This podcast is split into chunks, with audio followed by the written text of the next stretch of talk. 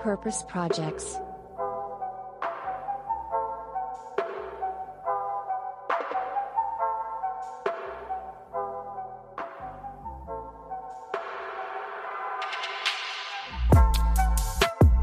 Hallo und herzlich willkommen bei einer brandneuen Folge von Purpose Projects, dem Podcast mit dem nachhaltig guten Stoff. Folge 7 und wir dürfen erneut einen äußerst spannenden Gesprächspartner und ein sehr spannendes Unternehmen in unserer Runde begrüßen. Bevor wir aber dazu kommen, habe ich wie immer die Ehre und auch die Freude, meinen kongenialen Mitgesprächsführer am anderen Ende der Leitung und auch an meiner Seite begrüßen zu dürfen. Man nennt ihn auch die investigative Ruhrgebietsstimme der Vernunft, den Fisch, der auf der ständigen Suche nach den Innovationstrends der letzten Zeit konsequent gegen den Emscher Mainstream anschwimmt. Hallo auch an dich, mein lieber Moritz. Hi Boris. Ich muss sagen, diese Intros von dir werden von Folge zu Folge besser. Gefällt mir stark. Also, ja, wie ihr alle schon hier im Titel lesen könnt, wir haben das äh, Purpose Project Share am Start. Genau, wir sprechen heute mit Sebastian Stricker, CEO und Founder eben von Unternehmen Share. Wenn ihr sagt Share, da klingelt doch irgendwas bei mir, dann ist das gar nicht so unwahrscheinlich. Denn die Produkte von Share findet man mittlerweile in gefühlt jedem Rewe, DM und auch anderen bekannten Ketten in ganz Deutschland. Was sie so besonders macht, bei jedem Kauf eines Share-Produkts wird auch in einer anderen Person in Not geholfen. Ein ganz easy Prinzip eigentlich, was jeder versteht. Ihr dürft euch heute auf ein sehr spannendes und vor allem auch offenes Gespräch mit Sebastian freuen. Wir reden dabei nicht nur über Share und was sie ausmacht, sondern ja vor allem auch über ganz verschiedene Themen.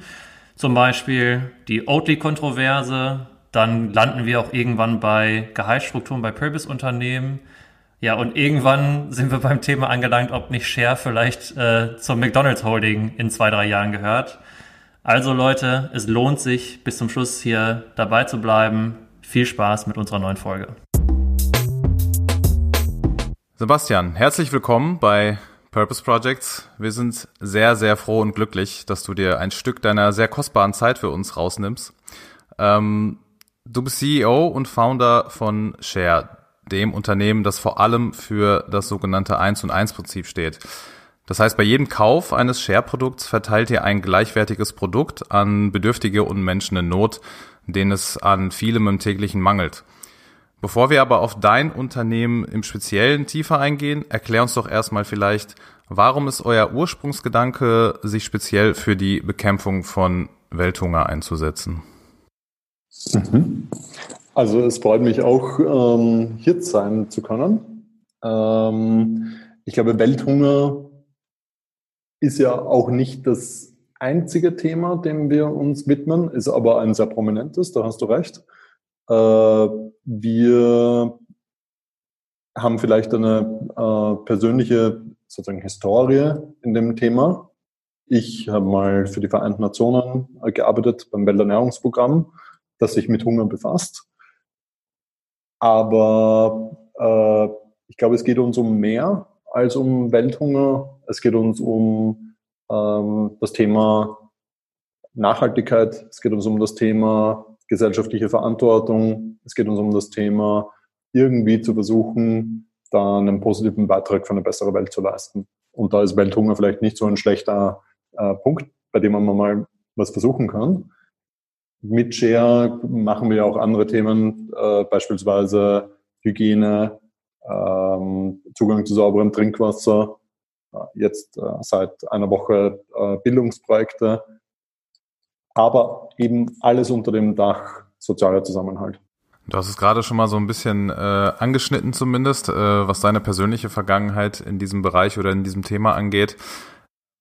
Stell dich doch vielleicht einmal ganz kurz selber vor für die, die dich nicht kennen sollten und ähm, die vielleicht nur den Namen Share als Unternehmen gehört haben, aber quasi den Kopf oder einen der wichtigsten Köpfe dahinter nicht kennen. Wer bist du, was machst du und wo kommst du überhaupt her?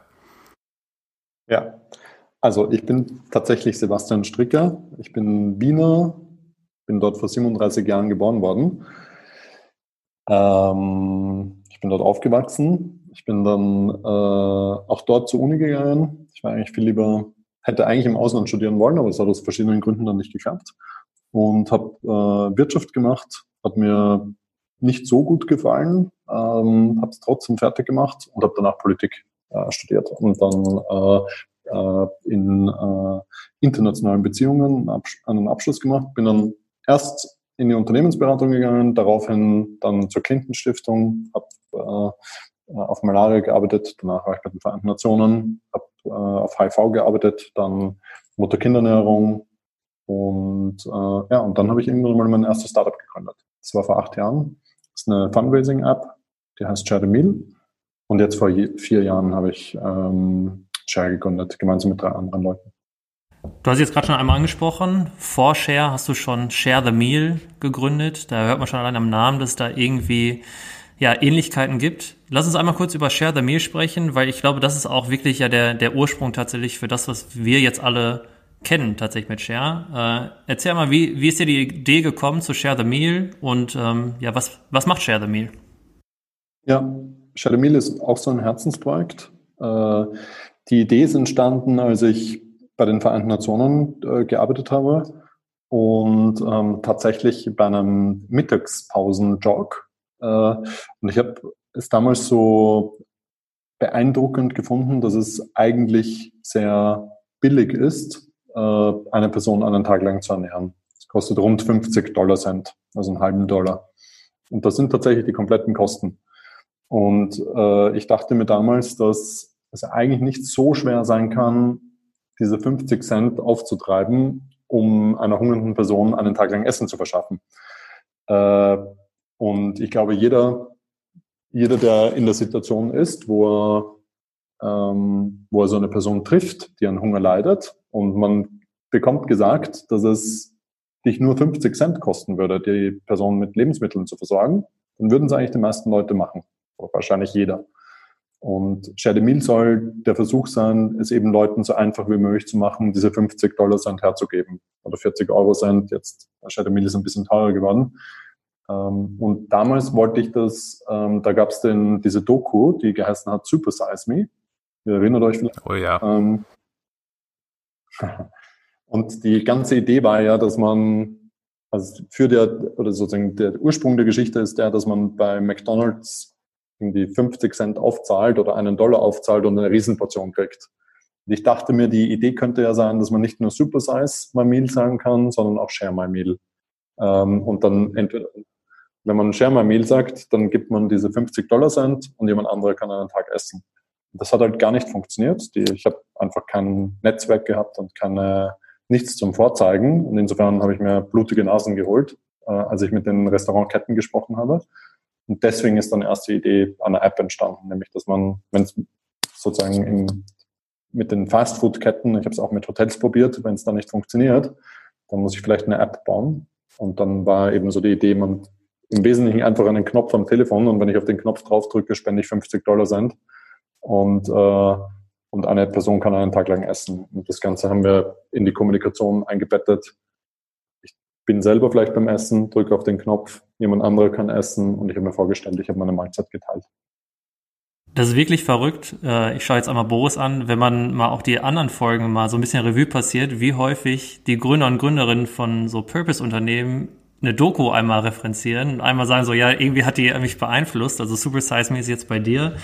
Äh, ist irgendwie verrückt. Also die Dokus, ähm, ja, darf man echt nicht, nicht, ja, die kommen echt immer wieder. Aber man merkt auf jeden Fall, ähm, ja, du hast irgendwie auch eine digitale Affinität, hast ja gerade auch gesagt, du warst dann bei, bei BCG auch einmal zwischendrin. Ähm, dich haben diese Erfahrungen ja scheinbar so sehr geprägt, dass du auch gesagt hast, okay, jetzt ist es Zeit für ein neues Unternehmen und zwar Share. Erzähl doch einmal, wie da die, die Anfangsreise war und wo jetzt gerade steht. Mhm. Ich glaube, es, ich wünschte mir, dass mein Leben linearer äh, gewesen wäre oder dass ähm, ich eine irgendwie eine eindeutigere Geschichte erzählen könnte. Aber es ist, glaube ich, bei mir zumindest in der Vergangenheit immer so gewesen, dass es so ein bisschen Zufall dabei war. Und das war auch da so. Äh, Scherdemil hat in Deutschland zu der Zeit recht große Wellen geschlagen. Recht viele Leute haben die gekannt. Äh, wir haben so circa eine Million Downloads in Deutschland. Ähm, und äh, ich war da immer wieder zu so Management-Workshops eingeladen, wo ich über Business Model Innovation gesprochen habe oder mit irgendwelchen Management Teams mir überlegt habe, was für Innovationen die ähm, bei sich in den Firmen machen könnten. Und das war auch tatsächlich einmal der Fall mit, äh, äh mit einer Supermarktkette, mit Rewe. Und ähm, da ist dann so die Idee entstanden, dass man vielleicht so ein ähnliches Konzept wie Share the Meal vielleicht auch im Einzelhandel machen könnte. Nämlich, dass ich ein Produkt kaufe und jedes Mal, wenn ich mir ein Produkt kaufe, bekommt jemand anderer auch sein Produkt. Das ist ja so irgendwie so die einfachste Idee. Und das haben wir mit Share umgesetzt. Ähm, also du kaufst dir ein Produkt und jemand anderer bekommt ein äquivalentes Produkt. So nennen wir es. Stell dir vor, du trinkst jetzt gerade diesen Gua User Tee von uns äh, wenn du dir so einen trinkst, dann weißt du, dass jemand anderer auch trinken kann. Weil jedes Mal, wenn du dir einen, ein Share-Getränk kaufst, dann setzen wir ein Projekt um, das einer Person mindestens einen Tag lang sauberes Trinkwasser ermöglicht. Jedes Mal, wenn du dir etwas von uns zum Essen kaufst, stellen wir einer anderen Person eine Mahlzeit zur Verfügung über unsere Partner. Jedes Mal, wenn du dir einen Hygieneartikel von uns kaufst, stellen wir jemandem anderen einen Hygieneartikel zur Verfügung. Und wenn du dir jetzt Schreibwaren von uns kaufst, dann unterstützende Bildungsprojekte. Das bleibt immer so in derselben Kategorie und man kann sich vorstellen, man hat jetzt einen Einkauf geteilt. Ich habe mir etwas zu trinken gekauft, jemand anderer kann trinken. Ich habe mir etwas zu essen gekauft, jemand anderer kann essen. Das ist die ganze Idee von Share. Und ähm, das, äh, ja, wir sind jetzt 55 Leute und ähm, ich glaube, das könnte, das könnte jetzt schon, also es kann jetzt schon funktionieren. Das ist äh, gut, dass du es ansprichst, weil tatsächlich war das so bei der Recherche für die Folge für Moritz und mich so eine der äh, spannendsten, spannendsten Fragen, die wir uns selber gestellt haben. Also dieses Prinzip ist ja, wenn man das jetzt erstmal so hört, eigentlich ganz einleuchtend. Also ich kaufe mir selber was, wie du es gerade gesagt hast, und jemand anderer, der äh, in Not ist, profitiert davon und kann auch was trinken oder was essen oder was auch immer. Und wir haben uns halt gefragt, wie diese Äquivalenz funktioniert, die du auch gerade beschrieben hast. Was wir uns aber zusätzlich noch gefragt haben, also wir wissen, dass ihr vor allem in Afrika, Asien, aber auch Europa ähm, aktiv seid. Wie und warum ihr euch für dieses oder jenes Projekt entscheidet und ähm, in welchen Ländern und welch, mit welchen Partnern ihr dann zusammenarbeitet. Also wie genau äh, funktioniert dieser Prozess bei euch? Ja, also das sozusagen das Geschäftskonzept funktioniert so, dass ja so jetzt, äh, wenn wir sagen, ein Tag äh, Essen kostet 50 Dollar Cent, dann ist eine Mahlzeit schon deutlich billiger, typischerweise zwischen 10 und 20 Cent oder es geht auch noch ein bisschen billiger. Und ähm, diese Cent müssen einfach im Verkaufspreis drinnen sein. Also ich kaufe mir einen Riegel um 1,50 Euro, dann gehen eben diese 7 bis 20 Cent, ziehen wir ab von dem Verkaufspreis, geben die den Vereinten Nationen oder einem anderen Partner und die können damit eine Mahlzeit finanzieren. Das ist, so funktioniert die ganze Idee Share. Und die Auswahl der Projekte, die wir unterstützen, das sind eigentlich drei Kriterien. Das erste Kriterium ist, dass wir sagen, es muss echt Not herrschen. Ähm, und da ist es uns egal, ob das in Deutschland ist. Es gibt auch viele Leute in Deutschland, die, ähm, die echt in Armut leben. Äh, aber es kann auch international sein.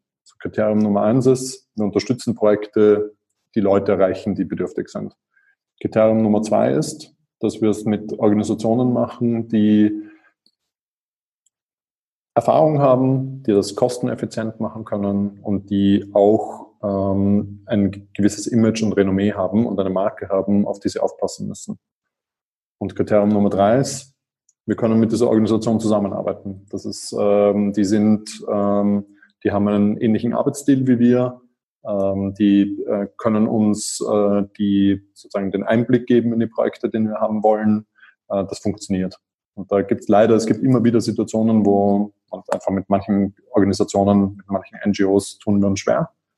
Dann sollten wir es natürlich nicht machen. Aber die Kriterien sind, es muss Not herrschen, die Organisation muss gut sein und die Organisation muss auch mit uns zusammenarbeiten können. Wie lange dauert dann für gewöhnlich so ein Prozess? Ähm Du hast auch gerade schon gesagt, also mit verschiedenen Partnern dauert das oder kann es unterschiedlich lang dauern.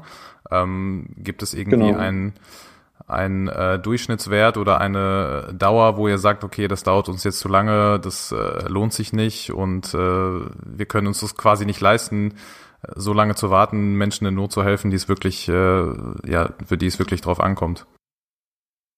Ja, also das ist ja so ein bisschen unsere Historie. Ich war bei den Vereinten Nationen, andere Kollegen waren in anderen Organisationen.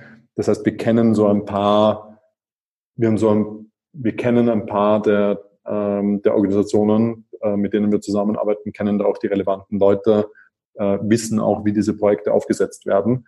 Das heißt, das geht schon ganz gut bei uns. Aber klar, wir kommen manchmal drauf, dass ähm, das Brunnenprojekt in Land XYZ einfach so komplex ist und so teuer ist, dass wir vielleicht zuerst jetzt einmal ein Projekt woanders machen. Äh, das ist ein, das ist ein Balanceakt, ähm, wo man sich ständig fragen muss, äh, für die Komplexität, die wir stemmen können, ist das der beste Einsatz unserer Ressourcen und der Spendenmittel, die wir generieren. Was mich besonders begeistert von Share ist die Transparenz. Also wir reden ja gerade auch so die Offenheit, welche Projekte rausgesucht werden. Wenn man jetzt auf eurer Website mal schaut, ich glaube, ihr seid da fast bei 10 Millionen Portionen allein, die ihr schon fast gespendet habt. Also habt theoretisch schon 10 Millionen Riegel verkauft in den letzten vier Jahren, was, was krass ist. Glaubst du, dass diese Transparenz gerade für so Social Enterprises der Kasus Knacktus ist? Ähm, ja, das ist natürlich, das ähm, sagt irgendwie jeder, dass Transparenz wichtig ist. Ähm, es ist tatsächlich sehr wichtig. Ähm, tatsächlich ist es aber auch so, dass wahnsinnig wenige Leute dann in Anspruch nehmen. Also die, ähm, die Geschichte ist immer, dass sich vor allem dann auch Junggründer äh, von sozialen Startups äh, denken, dass sie extrem viel Transparenz anbieten müssen. Und dann kommt man drauf, dass ein verschwindend kleiner Anteil der Leute, die sich mit einer Marke auseinandersetzen, dann auch wirklich diese Transparenz in Anspruch nehmen. Ähm, das ist gleichzeitig ist es notwendig, dass wenn es nachgefragt wird, dass man auch wirklich in die Details einsteigen kann. Insofern, äh, das, auch das, da muss man sich fragen, welches Niveau an Transparenz führt dann am Ende zum größten sozialen Nutzen? Weil natürlich Transparenz herstellen auch Zeit und Geld kostet. Ähm, ich könnte sagen, wenn wir jetzt eine Mahlzeitenverteilung äh, oder machen wir einen Brunnen, ich kann mich entscheiden, ob ich dir sage, wir äh, unterstützen Brunnen in Afrika, das wäre irgendwie so wahrscheinlich kaum Transparenz. Ich kann dir sagen, wir unterstützen Brunnen im Dorf XYZ in Land ABC. Das wäre dann schon ein bisschen mehr Transparenz. Ich kann den Brunnen genau auf Google Maps zeigen oder ich kann eine Kamera dort aufstellen und dir Livecam-Bilder zeigen. So. Natürlich, die meisten Leute hätten am liebsten, dass da eine Kamera steht und sie zuschauen können, äh, wie dieser Brunnen funktioniert. Ähm, aber das kostet auch viel Geld. Und diese, wenn ich jetzt dieses Geld in diese Kamera investiere, kann ich weniger andere Brunnen bauen. Und insofern, glaube ich, muss man sich überlegen, äh, bei wie viel Transparenz habe ich dieses, äh, dieses ein, diesen Einblickswunsch der Leute ausreichend äh, befriedigt, so dass ich am Ende dann hoffentlich die meiste Anzahl an Brunnen bauen kann. Da vielleicht mal ein, ein Erfahrungswert von dir, wenn wir jetzt gerade auch schon über Anspruch von Transparenz sprechen. Ihr habt ja zum Beispiel auch so Barcodes auf jeden eurer Produkte, dass man sehen kann, ah, okay, ich habe diese Shareflasche äh, gekauft. Das heißt, ich, dieses Bodenprojekt wird unterstützt. Ähm, wie viele Leute machen das? das? Ist es einer aus 100? Du meinst den QR-Code genau. auf unseren Produkten? Das sind so circa zwischen 1 und 4 Prozent abhängig vom Produkt. Vielleicht reicht es den Leuten ja allein auch, nur diese Message, ach okay, ich könnte mich hier in die transparente Historie auch von Share einlesen und äh, allein das ist ja genau. auch ein Gefühl von Sicherheit. Kann ich, kann ich bestätigen. Also das haben wir schon gelernt, als wir Share the Mill gebaut haben. Ähm, es ist äh, ein verschwindend kleiner Anteil der Leute liest sich dann auch wirklich diese Webseiten durch. Ähm, so, was man nie weiß, ist, ob das dann auch die Meinungsmacher sind oder ob das dann die Leute sind, die andere Leute dazu bringen, das Produkt auch in Anspruch zu nehmen. Aber ich, die, sozusagen die Erfahrung, die fast jeder Social Entrepreneur irgendwann einmal macht, gerade wenn dann auch noch Spenden und Fundraising dabei ist, ist, dass ähm, das ursprüngliche Detaillevel an Transparenz, das man dachte, das notwendig ist, üblicherweise viel zu viel ist, weil es so wenige Leute in Wirklichkeit dann interessiert. Ja, also äh, sehr, sehr, ich glaube, sehr, sehr spannendes Thema, zu dem man auch noch sehr, sehr äh, viel weiter ausholen könnte und noch tiefer ähm, ja, eintauchen könnte. Wir kommen vielleicht mal, was mich noch interessieren würde, zu einer bisschen lokaleren Ebene, die du gerade auch schon angesprochen hast. Es ist jetzt, wenn man ähm, sich eure Projekte überwiegend anguckt, dann ist es ja meistens so oder in ziemlich vielen Fällen, dass irgendwo weit weg, Afrika, Asien, haben wir gerade schon gesagt, den Menschen dort geholfen wird. Du hast aber auch gerade schon gesagt und auf eurer Website steht auch, dass ähm, Deutschland alles andere als von Armut befreit ist. Ähm, unabhängig davon, ob man jetzt Share kennt oder nicht, das ist ja ein, äh, nicht gerade ein Geheimnis. Ähm, wie sehen denn quasi vor Ort eure Bemühungen aus? Wie funktioniert da zum Beispiel die Partnersuche genauso? Wie unterscheidet sich das vielleicht ähm, auch vielleicht in dem Bezug, dass man vielleicht einen anderen Bezug zu seinem eigenen Land, in dem man lebt, oder wenn vielleicht man Armut um die Ecke beobachtet, das was anderes in einem auslöst, als wenn man einen Brunnen in Afrika baut. Mhm. Ja, also ähm, was wir glauben zu sehen, ist, dass auf der einen Seite die meisten Kunden es vorziehen, dass die Hilfe lokal erfolgt. Also ich helfe einfach lieber den Leuten im eigenen Ort als in irgendeinem anonymen Dorf tausende Kilometer weiter weg. Also die Kunden wünschen lokale Unterstützung ähm, und auch die Medien finden das viel spannender. Gleichzeitig ist es natürlich hier viel teurer, jemanden zu unterstützen, als wenn ich nach Indien gehe, ähm, um jetzt plakativ zu sagen. Und das, auch das ist etwas, wo man dann so rausfinden muss, was, ähm, wie man das am besten macht. Auf der einen Seite äh, wollen wir dem Kunden etwas anbieten, was äh, der Kunde schätzt. Auf der anderen Seite wollen wir das machen, um einen positiven Beitrag zu leisten. Und wenn ich mit einem Euro einfach viel mehr Leuten helfen kann äh, in Südostasien als in Deutschland oder in Österreich oder in Tschechien, dann muss ich mir überlegen, ob ich nicht jetzt einen Teil von diesen Geldern vielleicht dort einsetze, wo ich mehr dafür kriege. Und äh, insofern, wir machen tatsächlich beides. Wir ähm, versuchen eben klipp und klar zu sagen, wir machen keine Unterscheidung, ob das Kind äh, keine Seife hier in Berlin hat oder ob das in ähm, irgendwo in der dritten Welt ist, äh, sondern wir machen beides. Und das machen wir eben, weil wir auf der einen Seite sagen, naja, die Kunden wünschen eher das eine, aber die Kosteneffektivität ist eher bei dem anderen. Die Kundenmeinungen, die gehen manchmal ja auch wirklich komplett äh, in verschiedene Richtungen. Das hat man jetzt äh, ja jüngst bei dem Skandal von Oatly ja auch gemerkt. Ähm, für die Hörer und Hörerinnen, die jetzt gerade nicht wissen, worüber ich spreche, Oatly ist eigentlich der Produzent von Hafermilch und hatten jetzt Unternehmensanteile äh, verkauft an ja eine Investorengesellschaft, die ja Trump-Supporter unter anderem ist und ich glaube auch irgendwie Projekte unterstützt, die den Regenwald irgendwie abholzen.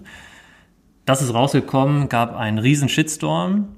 Ja, und in der Recherche, was sehen wir da? Share äh, hat auch ähm, ja genau wie Oatly Hafermilch im, im Regal stehen. Ihr verkauft auch äh, Hafermilch. Da wollte ich dich mal fragen, erstmal, erstens, wie stehst du zu diesem Oatly-Skandal? Würde mich mal persönlich interessieren. Und zweitens, hat das irgendwie eine positive Auswirkung auf, auf euer Produkt auch gehabt? Hm. Also ähm, wie stehe ich zum Oatly-Skandal? Ich kenne die Details nicht gut genug, als dass ich eine seriöse Antwort geben könnte. Ich glaube, das Grundproblem ist, wenn ich, wenn ich etwas Schlechtes mache, um etwas Gutes danach zu erreichen. Also wenn ich mir schlechtes Geld reinnehme, wenn ich mir Drogengelder reinnehmen würde oder wenn ein Drogenbaron bei mir investieren würde, und dadurch noch mehr Geld zurückbekommt, dann ist das irgendwie eine schwierige Optik. Ähm, es ist eine schwierige Optik zu sagen, ich versuche die Welt besser zu machen, aber ich mache das mit Geld, das aus kriminellen Machenschaften stammt.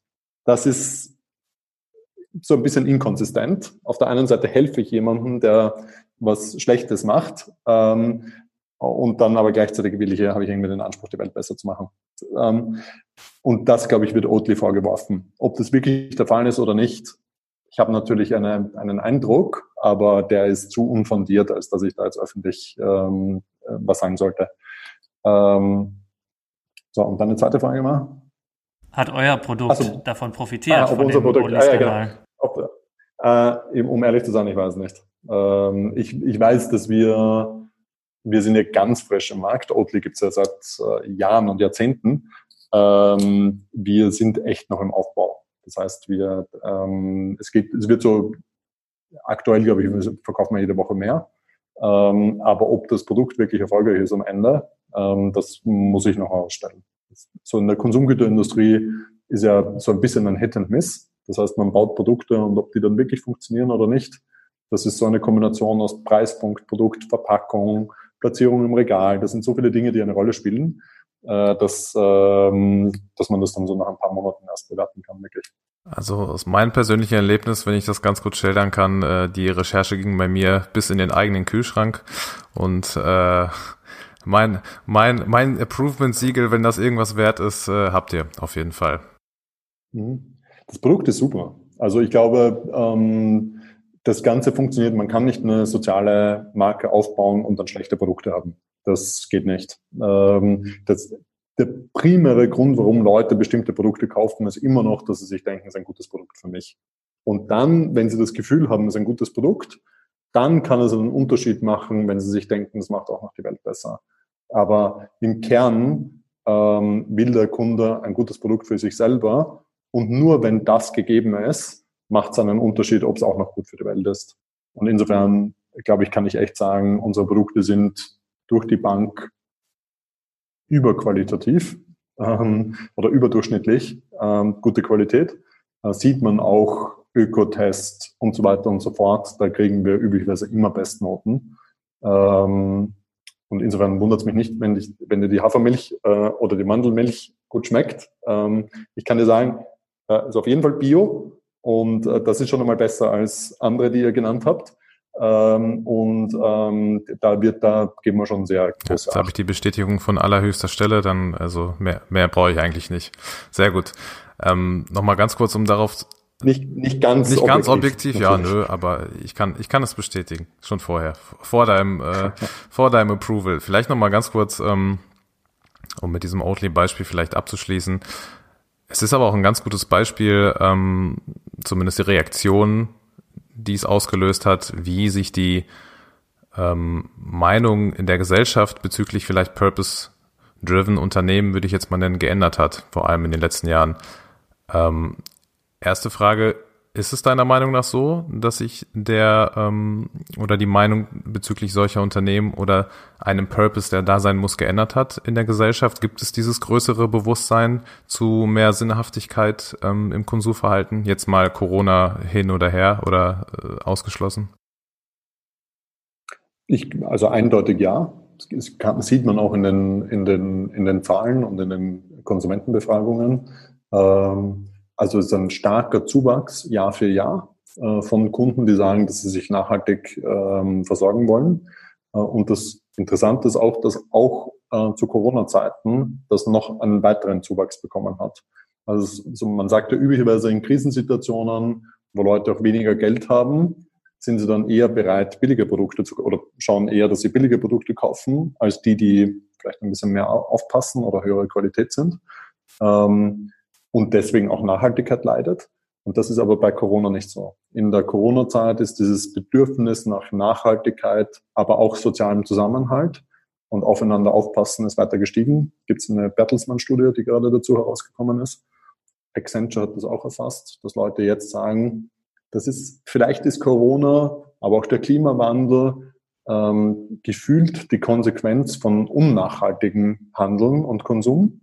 Und jetzt, wo ich eben diese Konsequenz sehe, komme ich noch mehr zu dem Schluss, dass Nachhaltigkeit vielleicht wichtig ist. Bertelsmann, Accenture, das sind ja große Namen. Äh, ich habe meine Masterarbeit auch darüber geschrieben, ne? können wir genau da, da eingliedern. Sehr gut. ähm, äh, wenn wir jetzt schon mal auch darüber quatschen, ne? stellst du dich manchmal auch die Frage, was, was wäre Share wert, hättest du nicht dieses 1 und 1 Prinzip? Also würdest du einfach nur ganz normale Riegel verkaufen und ganz normale Seife? Wo würdest du da stehen? Was meinst du? Also ich glaube, es würde nicht funktionieren. Ähm, ich glaube, in unserem Fall ist unsere Markendifferenzierung eben, dass wir versuchen, du stehst vor dem Regal und es gibt viele Produkte, die halt irgendwie normal sind, äh, die dir irgendwie erklären müssen, ich bin ein bisschen sprudeliger und bei mir kommt das Wasser hat besonders viele Mineralstoffe und bei mir kommt es aus Norwegen und da kommt es aus Vitell und da kommt es aus wo auch immer, aus Fiji. Ähm, und wir haben eben eine ganz andere Differenzierung. Wir sagen, es ist auch ein hochqualitatives Wasser, ist auch für Babynahrung geeignet, äh, aber du machst auch noch die Welt besser. Und ich glaube, das ist tatsächlich das, was wir eigentlich demonstrieren wollen. Die Welt besser machen ist ein Verkaufsargument. Das ist äh, ein Grund, warum wir überhaupt dieses Unternehmen hier erst aufbauen können. Und insofern, ähm, ich wüsste nicht, wie ich sozusagen als Nobody ohne Geld einen Händler überzeugen könnte oder einen Kunden überzeugen könnte, dass sie mein Produkt kaufen und nicht ein anderes. Weil ich habe ja, also sozusagen, ich habe weder die Expertise, ein besseres Produkt zu bauen, äh, oder es wäre totales Glück, ähm, oder ich hätte das Geld, um richtig Marketing zu machen. Insofern, ähm, ich habe mir die Marke schon gestellt, nämlich als ich das Ganze begonnen habe, äh, wo ich mir gedacht habe, wie kann das funktionieren? Und ich habe mir gedacht, ja, es kann funktionieren, weil es eben so anders ist als der ganze Wettbewerber. Da hast du zu 100% recht. Lass uns einmal kurz mal auch auf eine weitere Kontroverse eingehen. Ähm, viele von unseren Hörern und Hörerinnen haben uns schon mal so ein paar Fragen auch zugesendet und eine Frage fand ah, ich cool. ganz interessant. Die, die Frage ist, bei Purpose-Unternehmen beziehungsweise auch bei, bei so nachhaltigen Startups ist die Bezahlung oftmals noch mal ein bisschen schlechter. Dass, dass die Bewerber häufig so das Gefühl haben, statt Purpose, also statt Geld kriegst du Purpose. So, ne? Guck mal, du machst ja was Gutes, dafür zahlen wir aber auch ein bisschen weniger. Du als ähm, ja einer der Vorreiter generell in der ganzen Branche kennst auch genug Leute, auch auf dem C-Level, die Leute anstellen. Siehst du so einen Trend? Kannst du das bejahen? Und falls ja, wie, wie behebt man das Problem? Mhm. Also ähm ich glaube, grundsätzlich kann ich mal sagen, Startups zahlen grundsätzlich mal nicht so gut ähm, wie die meisten Corporates. Ähm, ob jetzt äh, Startups, also ob soziale Organisationen oder soziale Startups typischerweise weniger zahlen als die normale Privatwirtschaft, kann ich dir aus meiner persönlichen Historie bejahen. Ähm, und kann ich dir wahrscheinlich auch auf Basis von Share bejahen. Ähm, aber da glaube ich, sind verschiedene Faktoren im Spiel. Da ist der eine Faktor im Spiel, dass ich nicht zur Clinton, ich war Unternehmensberater, äh, habe gut verdient und bin danach zur Clinton Stiftung gegangen und habe einen großen Paycut genommen und auch angeregt, tatsächlich, ähm, weil ich mir gedacht habe, ich bekomme etwas anderes, was mir genauso viel wert ist wie Gehalt. Äh, nämlich die Idee, dass ich ähm, auf etwas arbeite, was äh, mir sehr nahe ist äh, oder mich sehr interessiert zu dem Zeitpunkt. Und die haben mir halt nicht mehr zahlen können. Ähm, oder ich habe mir gedacht, du machst lieber was anderes mit dem Geld, ähm, weil dann könnt ihr vielleicht mehr Social Impact generieren. Ähm, ich glaube, das ist eine Sache, die hier eine Rolle spielt. Und die andere ist, dass ich ja tatsächlich gegen irgendeine Zielfunktion optimieren muss. Und das ist jetzt in einer Non-Profit-Organisation ist es halt nur der Social Impact. Und bei einem sozialen Startup oder bei einem sozialen Unternehmen ist es wirtschaftliche Nachhaltigkeit. Und äh, ist tatsächlich so, dass ich mir, auch ich bin ja hier CEO und ich habe nun einmal nicht unendlich viel Geld, aber unendlich große Vision. Ähm, und ich muss mir überlegen, wie erreichen wir diese Vision ähm, möglichst nachhaltig, nämlich wirtschaftlich nachhaltig. Und wenn ich dann äh, eben, ich, also sozusagen, ich glaube, es wäre schwierig für mich als CEO, ähm, absichtlich äh, mehr Gehalt zu zahlen als natürlich Minimumgehalt, ja, und dann wahrscheinlich auch noch ein guter Aufschlag, ja, weil ich ja will, dass es meinen Leuten gut geht, aber dann noch etwas aufzuschlagen, ähm, nur weil, oder sozusagen im Widerspruch zu dem, dass ich mit dem Geld auch meine Vision eher erreichen könnte und Social Impact generiere. Ähm, also ich muss sagen, die Realität ist tatsächlich, dass ich mir äh, überlege, naja, ähm, sozusagen, wie viel Geld muss ich ausgeben, damit ich diese Position füllen kann. Mit einer unteren Grenze, die etwas mit Sittenwidrigkeit und, äh, und, äh, und menschlichen Lebensverhältnissen natürlich zu tun hat. Ähm, aber das ist schon ist ein bisschen komplexer, würde ich sagen. Das sind wir der, dir auf jeden Fall erstmal um das voranzustellen, dankbar für die offene und ehrliche Antwort, die äh, keineswegs äh, selbstverständlich von ähm, äh, jemanden auf deiner Stufe oder mit deiner verantwortlich, Verantwortung innerhalb eines Unternehmens äh, zu erwarten ist. Also auf jeden Fall danke dafür. Und ich glaube, das ist auch so ein bisschen der Punkt, dass, glaube ich, Menschen, die sich in solchen Social Startups oder Social Businesses wirklich engagieren wollen und sich ein bisschen auskennen, wie es, wie die Strukturen sind und auch äh, Gehaltsstrukturen, die du gerade angesprochen hast, glaube ich, gehen schon mit einem gewissen, äh, ja, mit einer gewissen Vorahnung oder einem Vorwissen äh, fangen bei solchen Unternehmen an zu arbeiten. Also ich glaube, die wenigsten sind dann so davon überrascht, dass es weniger Geld gibt als, weiß ich nicht, in der Privatwirtschaft, wie du gerade gesagt hast, oder bei einem Corporate oder im DAX-Unternehmen. Deswegen ähm, glaube ich, können die schon damit rechnen. Zum Schluss zu kommen, würden wir gerne noch eine Frage stellen, die wir bereits vielen Gästen in unserem äh, Podcast äh, gestellt haben. Ich glaube sogar allen. Wenn du aussuchen müsstest, welchen Gast, welche Firma du vielleicht besonders intensiv nicht nur in den sozialen Medien verfolgst, aber auch vielleicht als eine Art Vorbildfunktion für euer Unternehmen siehst, wen würdest du dir aussuchen? Hm. Ähm also ähm, ich äh, finde spannend Richard Branson, ich finde spannend Elon Musk, ich äh, finde spannend Nelson Mandela, der ist leider schon gestorben, insofern kann man ihn schwer einladen. Ähm, ich äh, finde Barack Obama sehr inspirierend und spannend. Ähm, ich ähm, würde wahnsinnig gerne mit Marie Curie sprechen. Ähm, die ist aber leider auch schon tot. Ähm, das wäre eine coole Runde, glaube ich. Ich, ich glaube. ähm, ja, also äh, ist tatsächlich, ähm, ich habe heute gerade mit einem Headhunter gesprochen, mit dem wir zusammenarbeiten, und der hat mir eine ähnliche Frage gestellt, wo er mich gefragt hat, welche Marken finde ich denn cool und bei welchen anderen Unternehmen, sozusagen, wenn wir jetzt uns umschauen würden, bei welchen anderen Unternehmen könnte man sich dann umschauen, äh, äh, ob dort Leute arbeiten, die sich vielleicht für Share interessieren. Und ich habe dem gesagt, es tut mir wirklich leid, ich kann, ich bin da vielleicht so engstirnig oder, oder äh, fokussiert oder ignorant, ähm, dass ich eigentlich ähm, sehr wenig an andere denke, ähm, also sozusagen an andere Wettbewerber denke. Äh, da fällt mir leider irgendwie partout nicht so richtig, richtig was an. Aber ist vielleicht ein interessanter Einblick in meine Denkweise. Vielen Dank. Eine, eine Frage will ich doch noch stellen. Ähm, Sebastian, wenn wir in so zwei, drei Jahren vielleicht nochmal eine Podcast-Folge aufnehmen, was meinst du, wo Share da steht? Habt ihr da schon hm. irgendwie so ein paar, paar strategische Änderungen vollzogen, ein paar neue Produkte? Kannst du uns da ein paar Insights vielleicht noch zum Schluss noch liefern? Ja, also ihr bekommt ähm, ich versuche euch den, den, den besten Einblick zu geben, in wie wir denken.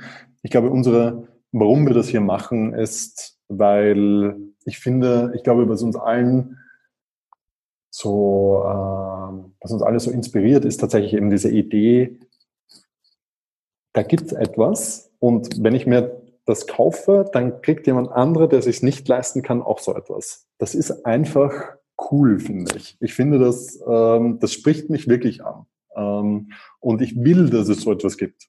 Ähm, und insofern würde ich sagen, wenn wir sprechen, dann ist mein Hauptziel, dass es das gibt. Ja? Ähm, das ist, ähm, das wird mein Handeln ähm, äh, beeinflussen. Und dann, glaube ich, gibt es drei andere Szenarien. Es gibt das eine Szenario, dass wir so richtig wachsen. Ja, wir, und das ist etwas, was ich mir jetzt gerade genau anschaue. Ähm, wir holen uns richtig viel Geld rein äh, von Investoren und äh, investieren das in die Markenbekanntheit, in das Team, in den Ausbau unserer Produktpalette, um das so groß wie möglich zu machen. Das ist Szenario Nummer eins. Ich glaube, Szenario Nummer zwei ist, dass wir sagen, ah, ah wir, ähm, wir machen das jetzt organisch. Äh, wir nehmen uns kein Investorengeld mehr rein und äh, wachsen jedes Jahr so ein bisschen und machen vielleicht so das Fundament gut, äh, befassen uns so ein bisschen mit den Dingen, die nicht viel Geld kosten und nehmen dafür langsameres Wachstum in Kauf. Ähm, und dann Option Nummer drei ist, wir tun uns mit irgendeinem riesig zusammen, äh, weil der uns so richtig äh, einen Sprung nach vorne ermöglicht. Ähm, also wir arbeiten mit Konsumgüterunternehmen XYZ zusammen, das auf der ganzen Welt tätig ist ja, und uns auf einen Schlag in 30.000 äh, Tankstellen bringt, zum Beispiel. Ja. Oder McDonald's, äh, Super Size Me, vielleicht eine Ursprungsidee. Ja, auf einmal, genau, auf einmal kommt McDonald's daher und sagt, Share ist wirklich die beste Idee, von der wir jemals gehört haben. Wir würden euch jetzt global in jedem unserem Restaurant könntet ihr, ähm, äh, könnten wir euer Wasser verkaufen. Praktisch unmöglich, aber nehmen wir mal an, das Szenario. Aber dafür muss euer Team jetzt für uns arbeiten. Würde man, also wäre eine schwierige Entscheidung. Ja? Ich würde sagen, so, also das Einzige, was ich machen muss, ist, dass ich ab jetzt McDonalds-Angestellter bin äh, und dafür aber baue ich jeden Tag 20 Mal mehr Brunnen, als ich bis jetzt gebaut habe. Weiß ich nicht, wie ich da entscheiden würde. Und, aber das sind so die drei Szenarien. Ähm, meine Hauptmotivation ist, wenn wir nochmal sprechen, dann möchte ich, dass es Share gibt. Aber ob das riesig ist oder organisch oder als Teil von jemandem anderen, ich weiß es wirklich nicht. Sebastian, wir hoffen das Gleiche. Vielen Dank fürs Gespräch und dann ja bis in zwei, drei Jahren spätestens. Ja, sehr gerne. Danke dir, Sebastian. Ciao. Die nächste Folge ist im Kasten, Boris. Ich glaube, wir hatten mal wieder einen tollen Gast, ein tolles Purpose Project. Dein Eindruck jetzt direkt nach der Folge? Wie fandest du Sebastian? Wie fandest du Share? Äh, um von hinten anzufangen, Share kannte ich ja schon aus äh, wirklich, äh, ohne das jetzt äh, sich bei Sebastian im Nachhinein einzuschleiben, ähm, aber auch aus persönlicher Erfahrung und persönlichem Konsum, ähm, weil ich ziemlich viele von den Produkten schon selber getestet und ausprobiert habe. Sebastian selber ähm, sehr offen, sehr kommunikativ, auch dafür, ich glaube, wir können es sagen, ist ein offenes Geheimnis, dass wir ähm, Freitagabend kurz vorm Wochenende aufgezeichnet haben. Äh, glaube ich trotzdem, dass es eine sehr, sehr coole, interessante, äh, spannende und mit vielen Insights versehene Folge war. Und ähm, das ist bei so jemandem wie ihm nicht selbstverständlich. Und deswegen fand ich die eigentlich sehr gelungen und ihn äh, einen coolen, coolen Podcast-Gast, auf jeden Fall. Wie fandst du es denn? Ja, kann ich nur bestätigen. Ja, kann ich nur, kann ich nur bestätigen generell auch, wir haben am Anfang ja so ein bisschen auch über die Problematik auch von Welthunger gesprochen, wo Sebastian natürlich auch berechterweise gesagt hat, ja, die machen, ja. die bekämpfen nicht nur den Welthunger. Trotzdem ist es eines ihrer Fokusthemen. Und da, ja, ist schon erschreckend, wenn man die Zahlen auch sieht. Also ich glaube, wenn man das runterbricht, ähm, entspricht das jede elfte Person dieser Welt, die irgendwie hungert. 690 Millionen Menschen sind das dann und ja, ich glaube, zwei Milliarden ist die Zahl, ja, die an Mangelernährung äh, leiden. Ähm, ja, wir sind hier privilegiert in Deutschland, kriegen das gar nicht so mit. Ähm, da hat Share, glaube ich, eine gute Lösung für gefunden. Ich fand auch echt interessant, diesen Mix aus regional und international, ja. wie auch wir Kunden ja. sozusagen da ticken. Da hat man auf jeden Fall gemerkt, hat schon ein paar Jahre Erfahrung auch genau mit diesem Thema. Und ja, die unterstützen die Berliner Tafel, weiß ich. Ähm, ja, und genauso dann halt zig Projekte auf der ganzen Welt. Also ja, die machen was für die Sustainable Development Goals und davor ziehe ich einfach meinen Hut. Ja, auf jeden Fall. Und ähm, zwei Dinge vielleicht noch anzusprechen. Ein Aspekt, der mir gerade noch eingefallen ist, als du vom Welthunger angefangen hast zu sprechen, das hatte ich tatsächlich bei mir auf der Agenda, den da nochmal konkreter nachzufragen. Es wird ja, glaube ich, unterschieden zwischen akutem und chronischem Hunger. Diese Unterscheidung, ähm, glaube ich, hätte er uns ganz gut näher bringen können. Ähm, aber ich glaube, da wären wir schon zu tief ins Thema, wirklich, äh, also in dieses spezielle Thema eingetaucht, weil er, glaube ich, gerade er sehr, sehr, sehr viel dazu erzählen könnte in einer, glaube ich, separaten Podcast-Folge, die äh, wahrscheinlich genauso lange dauern würde wie die jetzt hier. Ja, wenn du so lange Fragen stellst. ja, ich weiß, ich weiß, es liegt, die, die Folgen wären eigentlich nur halb so lang ohne mich, aber ähm, ja, was soll's. Nee, aber gerade er vor allem mit seiner ähm, auch persönlichen äh, Vergangenheit und äh, beruflichen Geschichte ähm, hat er auch erwähnt, ähm, bei der Welthungerhilfe hat er gearbeitet, äh, UN, Clinton Stiftung, also der, also der perfekte ähm, Typ eigentlich, um genau über solche Themen zu sprechen und äh, nichtsdestotrotz sehr, sehr coole Folge geworden. Fand ich auch, Boris. Nächste Folge wird aber auch wieder ganz toll. Da ist wieder ein internationaler Gast, beziehungsweise in der Folge Oh ja. ist das sogar ein Vierer-Interview. Ja, Ähm, ja, ja. Genau, bin ich auch mal gespannt, wie das äh, ablaufen wird. Bin mir aber sicher, wird auch wieder Spaß, äh, Spaß machen. Und an all die jetzt. Kannst, äh, du, kannst, du, kannst du das anteasern ganz kurz, ohne zu viel zu verraten, zu spoilern, weil diese Folge ist echt, äh, Das ist äh, nicht nur ein Purpose, sondern auch ein Herzensprojekt. Das ist, äh, Ja. ich, ich sag nur ein Wort: Arriva. ja. ja, stimmt. Klar. Ja, super, perfekt. Also besser hätte ich es nicht zusammenfassen können, ohne zu spoilern. Ja, mehr rei das reicht schon. Das reicht schon. Okay. Sehr gut. Sehr gut gemacht, Moritz. Challenge gemeistert. Danke dir, danke. Also, alle, die jetzt noch hören, abonniert uns gerne. Ähm, vor allem bei LinkedIn ähm, freuen wir uns richtig auch über die Interaktion. Das geht äh, ganz gut ab zurzeit, da freuen wir uns. Und ja, bis zum nächsten Mal. Bis zum nächsten Mal. Wir freuen uns auf die nächste Folge. Ihr hoffentlich auch. Abonniert uns überall, wo man uns abonnieren kann. Facebook, Instagram. Wir sind auch bei Twitter. Äh, und sonst, wie Moritz schon gesagt hat, bei LinkedIn, Spotify, iTunes Podcasts, überall, wo man gute Podcasts bekommt. Und jetzt soll hier wieder der Song einlaufen. Ich nicke schon mit dem Kopf. Ja, ja, ja. Alles die klar. Musik, die, Musik, die Musik läuft schon. Kannst dich drauf verlassen. Mach's gut. Bis zum nächsten Mal. Ciao.